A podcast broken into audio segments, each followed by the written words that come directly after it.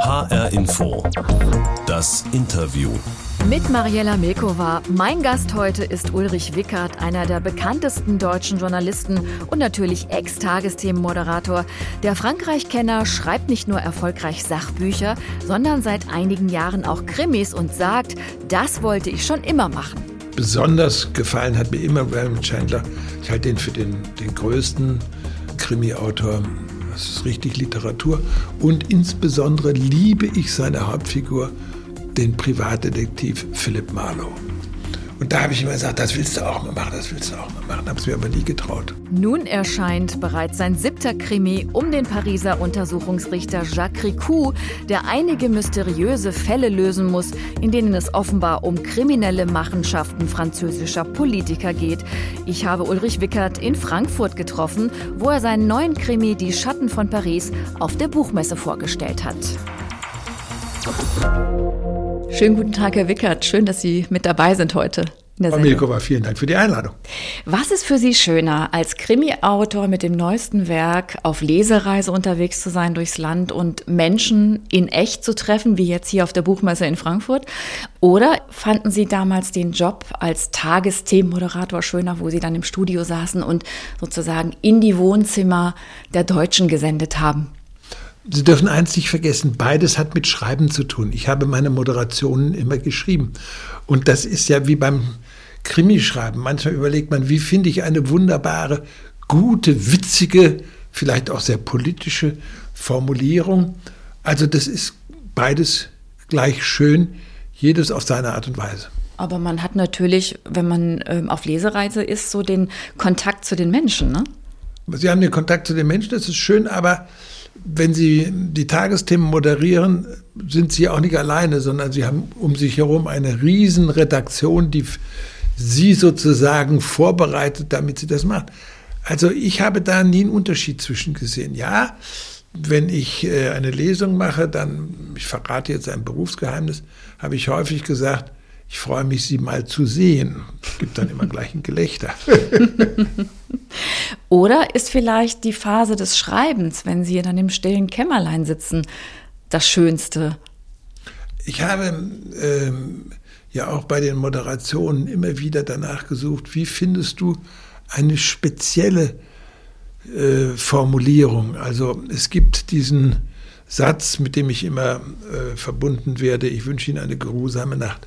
Der ich wollte ihn extra nicht sagen, ja, weil er schon so oft zitiert wird. Ist aber nicht, ja, ich will Ihnen aber erklären, wie der entstanden ist. Der ist nicht mir so plötzlich mal gekommen, sondern als ich bei den Tagesthemen anfing, 1991, war Sendeschluss und vorm Sendeschluss wurden die Tagesthemen nochmal wiederholt, muss man sich vorstellen, abenteuerlich. Das waren andere eine, Zeiten, ne? Eine, eine, eine, eine Nachrichtensendung wurde wiederholt. So, und jetzt eines Tages beschloss die ARD, wir machen das ganze Nachtprogramm durch. Um zwei Uhr nochmal eine Tagesschau und um vier Uhr nochmal eine Tagesschau. Und dann bekomme ich Post von einem Zuschauer, der schreibt, Herr Wickert, keiner wünscht uns mehr eine gute Nacht. Das ist ja alles ganz fürchterlich. Und ich habe mir immer gesagt, wenn einer sowas schreibt, dann denken das mehrere Leute. Also habe ich gesagt, was, wie kann ich die Sendung beenden? Ich kann ja nicht einfach Gute Nacht sagen. Das hat aus zwei Gründen. Erstens, danach kommt eine Talkshow von Beckmann oder was auch immer der wird sich natürlich bedanken, wenn ich jetzt sage, gute Nacht. Also musste ich erstmal sagen, wünsche noch einen angenehmen Abend. Aber wie binde ich hinten ab auch eine gute Nacht sagen nach einer Sendung, wo heute zum Beispiel die ganzen schrecklichen Bilder aus von der Ukraine herkommen oder wo auch immer. Da können Sie nicht gute Nacht sagen. Mhm. Und dann habe ich in den Wörterbüchern und die ich bei mir im Büro immer hatte, um Begriffe zu suchen, gesucht und kommt dann plötzlich bei in einem synonymen Wörterbuch auf den Begriff geruhsam. Also ja eigentlich ein Wort aus der Postkutschenzeit. Sehr und altmodisch. gesagt, ja, aber ich finde es sowieso schön, alte Begriffe in der Sprache weiterleben zu lassen. Und habe dann gesagt, geruhsam bedeutet findet Ruhe auch nach all dem, was er jetzt gesehen hat, findet Ruhe. Und habe das dann benutzt. In der Redaktion wurde es nach drei Tagen sehr stark kritisiert. Kommt das jetzt jeden Abend? Na gut, ich habe es so einfließen lassen. Und wenn es dann mal später nicht kam aus irgendeinem Buch. Da sagte die Regie schon gleich, wenn die Sendung sagte, Herr Wickert, Sie haben was vergessen. Gucken Sie eigentlich heute noch die Tagesthemen? Aber absolut. Also Und Daumen hoch, Daumen runter? Na, hervorragend. Das ist immer noch die beste Abendsendung, gar keine Frage.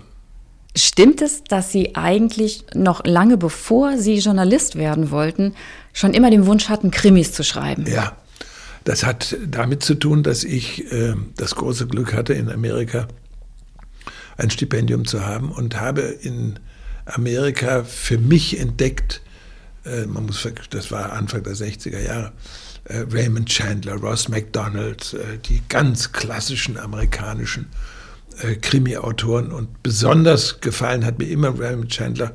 Ich halte den für den, den größten ähm, Krimi-Autor. Das ist richtig Literatur. Und insbesondere liebe ich seine Hauptfigur, den Privatdetektiv Philip Marlowe. Und da habe ich immer gesagt, das willst du auch mal machen, das willst du auch mal machen. Habe es mir aber nie getraut. Mhm. Und jetzt endlich, seit einigen Jahren tun sie es. Und es erscheint gerade ihr neuer Krimi. Der siebte ist Der siebte mittlerweile, um den Pariser Untersuchungsrichter Jacques Ricou. Die Schatten von Paris heißt er. Der siebte Fall. Und darin geht es wieder um das Thema um das es eigentlich immer in ihren Krimis geht. Es geht um kriminelle Machenschaften von Politikern und tölpelhafte Geheimdienstagenten kommen da auch drin vor. Also was können Sie uns über das neue Buch verraten, sagen, ohne das zu spoilern? Also zwei Dinge. Erstens, die meisten Dinge, die da drin vorkommen und Sie sagen tölpelhafte Agenten, das, was da drin steht über die tölpelhaften Agenten, ist wirklich so passiert. Man glaubt es nicht fängt ja gleich am Anfang mit einem Mord schon mal an. Mhm. Diesen Mord hat es übrigens wirklich gegeben. Das heißt, Sie lehnen sich an die Wahrheit an. Ich, ja, ich habe, als ich anfing, Krimis zu schreiben, mir überlegt, wie kannst du es machen? Gehst ins Fantastische oder dann habe ich gesagt, du bist kritischer politischer Journalist. Du erlebst so viel, ja, würde ich sagen, Kriminelles im Alltag dann mach, mach das doch zu deinem Thema. Mhm. Und deswegen hieß der erste äh, Krimi, der Richter aus Paris, und drunter stand eine fast wahre Geschichte. Es war auch eine fast wahre Geschichte. Und zwei Jahre nachdem der rausgekommen war, schrieb mir ein Leser, Herr Wickert, ich habe gerade gelesen, das, was Sie da geschildert haben, ist in Frankreich gerade zu Gericht gekommen und jemand ist deswegen verurteilt worden. Ja, ich habe es ja einfacher. Ich muss es ja nicht beweisen. Ich kann es ein bisschen verdrehen, kann ein bisschen sozusagen die Wahrheit noch ähm, meinem Krimi anpassen. Aber im Schnitt sind die meisten Fälle ganz wahr und man glaubt es nicht. Ja, man glaubt es wirklich nicht. Verraten Sie uns ein bisschen was über das neueste Buch, ohne den Inhalt zu spoilern? Bei dem neuen Buch sind wir wieder ganz aktuell. Ähm, ich versuche immer sehr aktuell zu sein, nicht nur in dem, was sozusagen da passiert, sondern auch wie es passiert. Und in diesem Buch nehme ich äh, zum Beispiel auch das Thema der Videokonferenzen auf. Das kommt oft vor. Das ja. kommt oft vor, aber, aber all das andere, was da drin vorkommt. Und Deepfake. Ja, oder nicht. Oder nicht. Oder nicht. Das versteht man aber erst, wenn man das Ende gelesen ja, ja, hat. Ja, ja, ja, ja. Sie dürfen das nicht verraten, aber natürlich habe ich immer dieselbe Hauptfigur. Äh, weil ich Krimis lese, wo ich einen Teil des Personals kenne. Meine Hauptfigur ist ein Untersuchungsrichter. Das hat folgenden Grund. Als ich anfing, meinen ersten Krimi zusammenzubasteln sozusagen, habe ich äh, mir überlegt, wen nimmst du als Hauptfigur? Ähm, es musste in Frankreich spielen, weil die Gegebenheiten mit Frankreich zu tun hat. Weil das Thema Kriminalität dort nein, nein, besonders sei, stark ja, ist. Ich sage, dass das äh, Thema Kriminalität ist nicht nur dort besonders stark. Ich behaupte immer, in Deutschland sind wir auch im Verbrechen Mittelmaß. Denn stellen Sie sich doch mal vor, im Augenblick äh, läuft der französische, ehemalige französische Staatspräsident Sarkozy mit einem elektrischen Fußfessel rum. Stellen Sie sich das mal vor. Oder der, sein ehemaliger Innenminister hat so viel äh, in die Kasse gegriffen, dass er im Moment im Gefängnis sitzt. Also das können wir uns gar nicht vorstellen. Gegen ehemaligen Premierminister Balladir läuft ein äh, Finanzverfahren.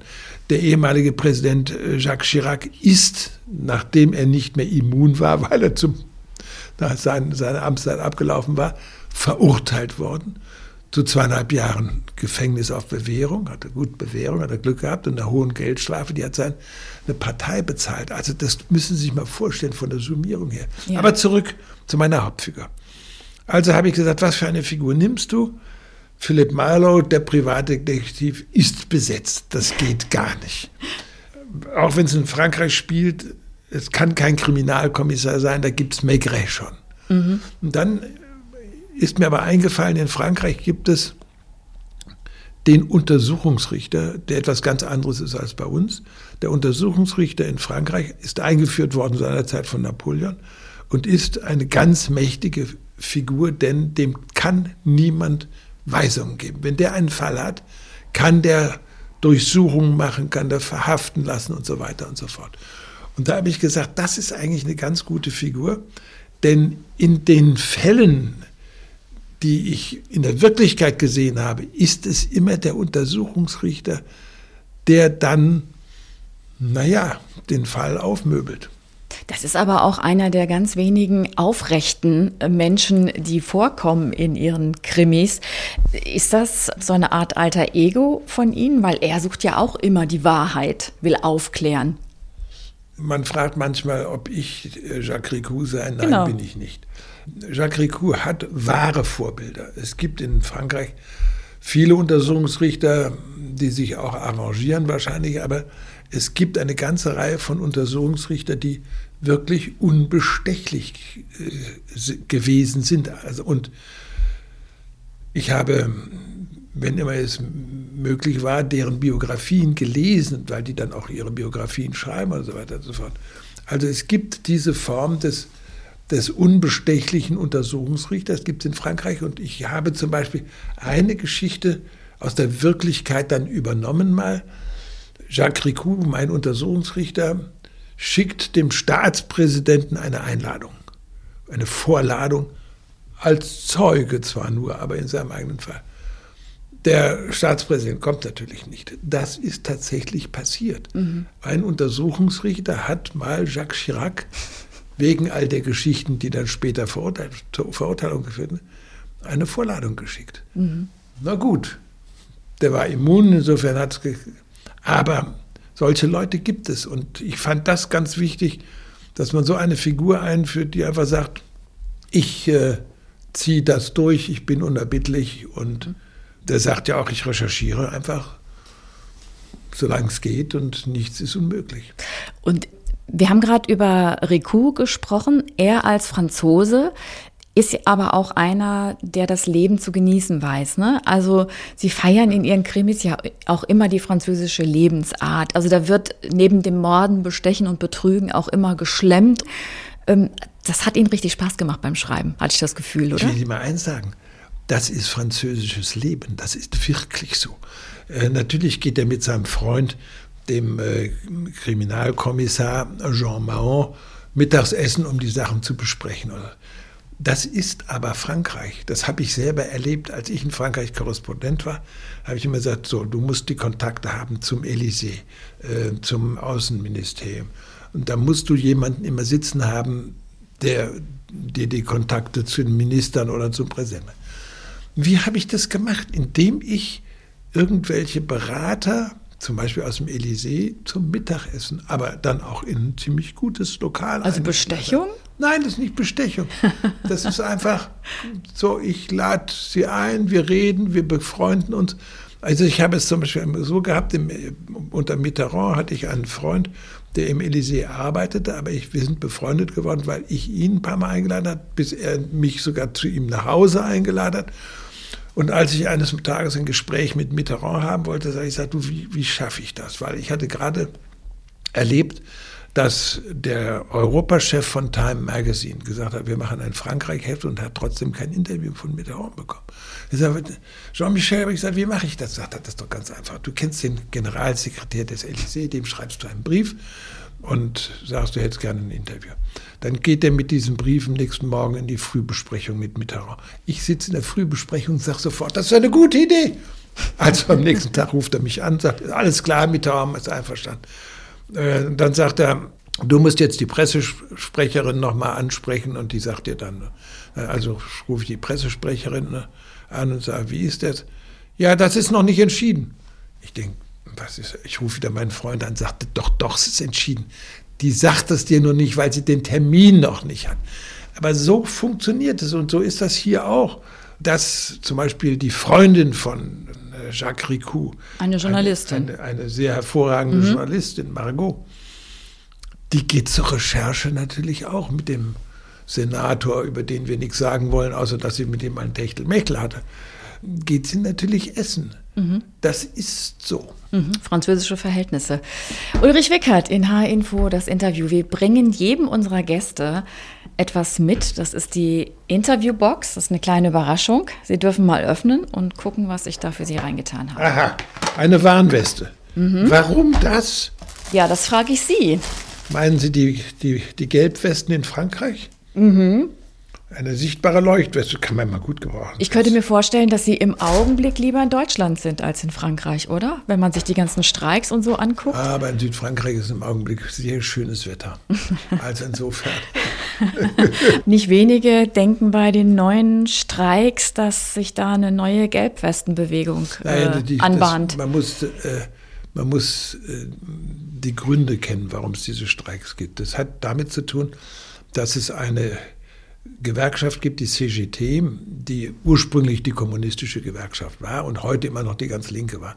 Und die sackt immer mehr zusammen. Die etwas mildere, ich würde mal sagen, sozialdemokratische Gewerkschaft, die CFDT, die ist in den letzten Jahren immer größer geworden. Und der Chef der CGT, Monsieur Martinez, das ist einer, der sagt, ich muss jetzt unbedingt harte Streiks machen, damit diese Gewerkschaft doch noch existiert. Jetzt hat er am Dienstag zu einem Generalstreik aufgerufen, es sind aber nur 100.000 Leute streiken gegangen. Also das ist für französische Verhältnisse mild. Aber es gibt immer noch äh, viele Tankstellen, wo es keinen Sprit gibt. Naja, das, das gibt aber demnächst wieder, weil das jetzt alles ziemlich aufgehoben wird. Mhm. Aber es ist ja auch Also Sie gucken relativ entspannt auf das, was da, da gerade passiert. Ich, ich, sehe da völlig entspannt hin, denn wissen Sie, als ich in Paris gelebt habe, habe ich es auch erlebt, dass die EDF, also die Mitarbeiter der Elektrizitätswerke zwischen zwölf und zwei gestreikt haben. Warum? Dann konnten die Leute nicht kochen. ja, dann, dann wirkt es am besten. Oder mhm. sechs Wochen kein Müllabfuhr. Ja, wenn Sie das alles erlebt haben, dann sagen Sie das, was da jetzt gerade passiert. Also kein heißer Herbst nein, zu befürchten, nein. wie viele so schreiben. Nein, nein. Mhm, okay. Und es äh, juckt Sie auch nicht wieder als Korrespondent in Paris zu arbeiten und darüber zu berichten? Ja, wissen Sie, es gibt in Amerika, wo viel los ist. Und ich war in New York und habe da berichtet oder in Washington aber berichtet.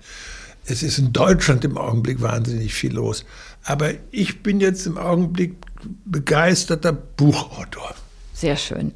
Ulrich Wickert in Hain für das Interview. Autor und einer der bekanntesten deutschen Journalisten und natürlich Ex-Mr. Tagesthemen. 15 Jahre lang haben Sie das gemacht, von 1991 bis 2006. Und ehrlich gesagt, ich konnte es nicht fassen, als ich gelesen habe. Ich weiß nicht, ob ich das ansprechen darf. Ach nee, lieber nicht. Dass Sie Ende des Jahres 80 werden. Ja, ja. So Wie geht's so Ihnen damit? Mir geht's gut. Das hat doch nichts zu tun ähm, mit. Sie sehen auch nicht so aus, Sie wirken nicht ja, so. Es geht auch, ich bin lebendig, ich habe lauter Ideen. Äh, ich sage mir, ich muss mindestens 110 werden, weil ich noch so viel vorhabe. Wird denn groß gefeiert? Haben Sie Pläne? Nein, nun habe ich 75 groß gefeiert, da habe ich gesagt, jetzt reicht's, man kann das nicht dauernd feiern. Was hält Sie denn so jung? Sport. Ich Und glaube, Ihre... Sport ist ganz wichtig. Die Gene vielleicht auch. Ich habe... Was machen Sie für Sport? Ich äh, mache Geräte und ich spiele Tennis. Im Gym, richtig? Ja, ja. Okay. Und, ja, und ich spiele einmal die Woche Tennis mit dem Tennistrainer. Seit 20 Jahren mit demselben. Das hat den Grund, wenn ich den Ball ausschlage, es kommt trotzdem einer zurück. Und wenn ich mich mit dem für 12 Uhr verabrede, dann ruft nicht Viertelstunde vorher einer an, ah, du, ich stehe im Stau, ich schaff's doch nicht oder ich kann nicht. Sondern wir verabreden uns, wir spielen. Sie haben ja auch noch relativ kleine Kinder. Die sind zehn, ne? Ja. Zwillinge. Zusammen mit ihrer Frau Julia Jekel, der Gruner und Jahr-Chefin. Die gewesene halten Sie, Chefin. Äh, gewesene Chefin. Die halten Sie sich ja auch auf Trab, oder? Ja, aber das ist doch wunderbar. Ja, ich kümmere mich gern um die Kinder. Ich frage jetzt ähm, den Jungen Latein ab. Wir sind gerade äh, Kapitel 2 bei den Wörtern. okay, aber offenbar ist das ein, so eine Art Lebenselixier. Ich habe gelesen, Ihr Lebensmotto steht auf Ihrer Homepage, nie die Lust aus den Augen verlieren beim Tun. Richtig. Das klingt so einfach. Haben Sie wirklich in Ihrem Leben immer nur nach dem lustvollen Prinzip gehandelt? Also ich habe natürlich eine ganze Reihe von Dingen gemacht, wozu ich keine Lust zu hatte, aber das waren die kleinen Dinge. Die wichtigen Dinge, da habe ich immer entschieden nach dem Lustprinzip. Also da hat mich mal ein Privatsender vor Urzeiten angefragt, ob ich äh, dort Chefredakteur werden wollte. Und hat mir ein Gehalt geboten, das damals das Gehalt des WDR-Intendanten gewesen wäre. Mhm. Nur habe ich gesagt, ich kann sowieso nur ein Steak pro Tag essen. Und habe gesagt, ich habe dazu keine Lust. Warum?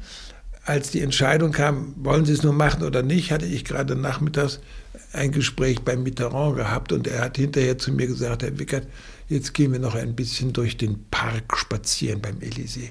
Und er redete mit mir über Literatur. Er sagte, wissen Sie, ich lese mehr deutsche Literatur, dürfen Sie niemand sagen. Jetzt habe ich gerade Thomas Mann gelesen, die Tagebücher, die sind ja maßlos langweilig. Sechs Wochen später treffe ich ihn wieder, sagt er, jetzt lese ich das Tagebuch von Klaus Mann. Ach, das ist toll, wie der sich quält. Wissen Sie, das kann, das kann Ihnen keiner bezahlen, sondern das ist einfach eine Frage, ob Sie Lust haben zu so einem Leben. Insofern, ja, ich sage manchmal, ich habe nie gearbeitet, ich habe immer nur das getan, zu dem ich Lust hatte.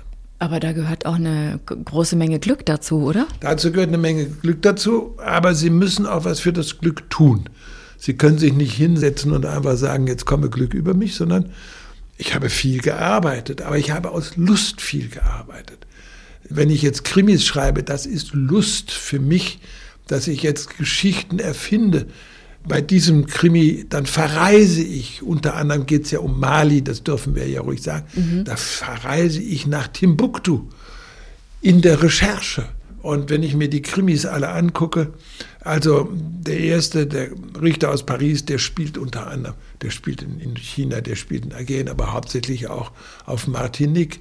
Äh, der nächste äh, spielt in Angola, also er hat immer seinen Kern natürlich in Paris, aber es gibt immer Dinge, es gibt auch einen, der spielt mal dann ein bisschen in Deutschland, in Berlin und Leipzig und hat, wenn Sie so wollen, mit Kohls äh, Zahlungen zu tun, die er erhalten. Das heißt, finden Sie das auch lustvoll, also wenn Sie sich die Geschichten, die Plots ausdenken und die Figuren, sich dann auch zu überlegen, wen ermorde ich, wo und wie? Naja, man muss natürlich manchmal sich überlegen, welchen Mord brauche ich für die Geschichte. Ich habe gerade erzählt, die Wüstenkönigin, die spielt äh, unter anderem auch in Angola und da stört mich eine Person. Ja, lass ich die auf eine Mine treten, ist weg. Wie praktisch. Ja, ist doch praktisch. Als Autor kann man sagen, okay, die beseitige ich irgendwie. Ich habe in einem Interview gelesen, dass Sie mal gesagt haben, wenn, ich, wenn Sie nicht Journalist geworden wären, dann wären Sie am liebsten französischer Präsident. Klappt das jetzt noch? Ich glaube, das klappt jetzt nicht mehr. Also, Warum? Ja, da hätte ich mich anders anstellen müssen wahrscheinlich. das gibt so einfach Vorstellungen, wo man sagt, wie wunderbar. Aber ist ein bisschen größenwahnsinnig auch, ne? Ja, aber wissen Sie, man kann doch Wünsche haben, die größenwahnsinnig sind, weil man weiß in dem Moment, in dem man sagt, dass damit Ironie ja im Spiel ist. Dankeschön, Ulrich Wickert. Ich, ich wünsche Ihnen noch viel Spaß auf der Buchmesse. Merci beaucoup. Sein neuer Krimi, den er auf der Frankfurter Buchmesse vorstellt, heißt Die Schatten von Paris und ist im Piper Verlag erschienen. Das war H-Info das Interview. Den Podcast gibt's wie immer zum Beispiel in der ARD Audiothek, bei Spotify oder überall dort, wo Sie gute Podcasts finden. Mein Name ist Mariella Milkova.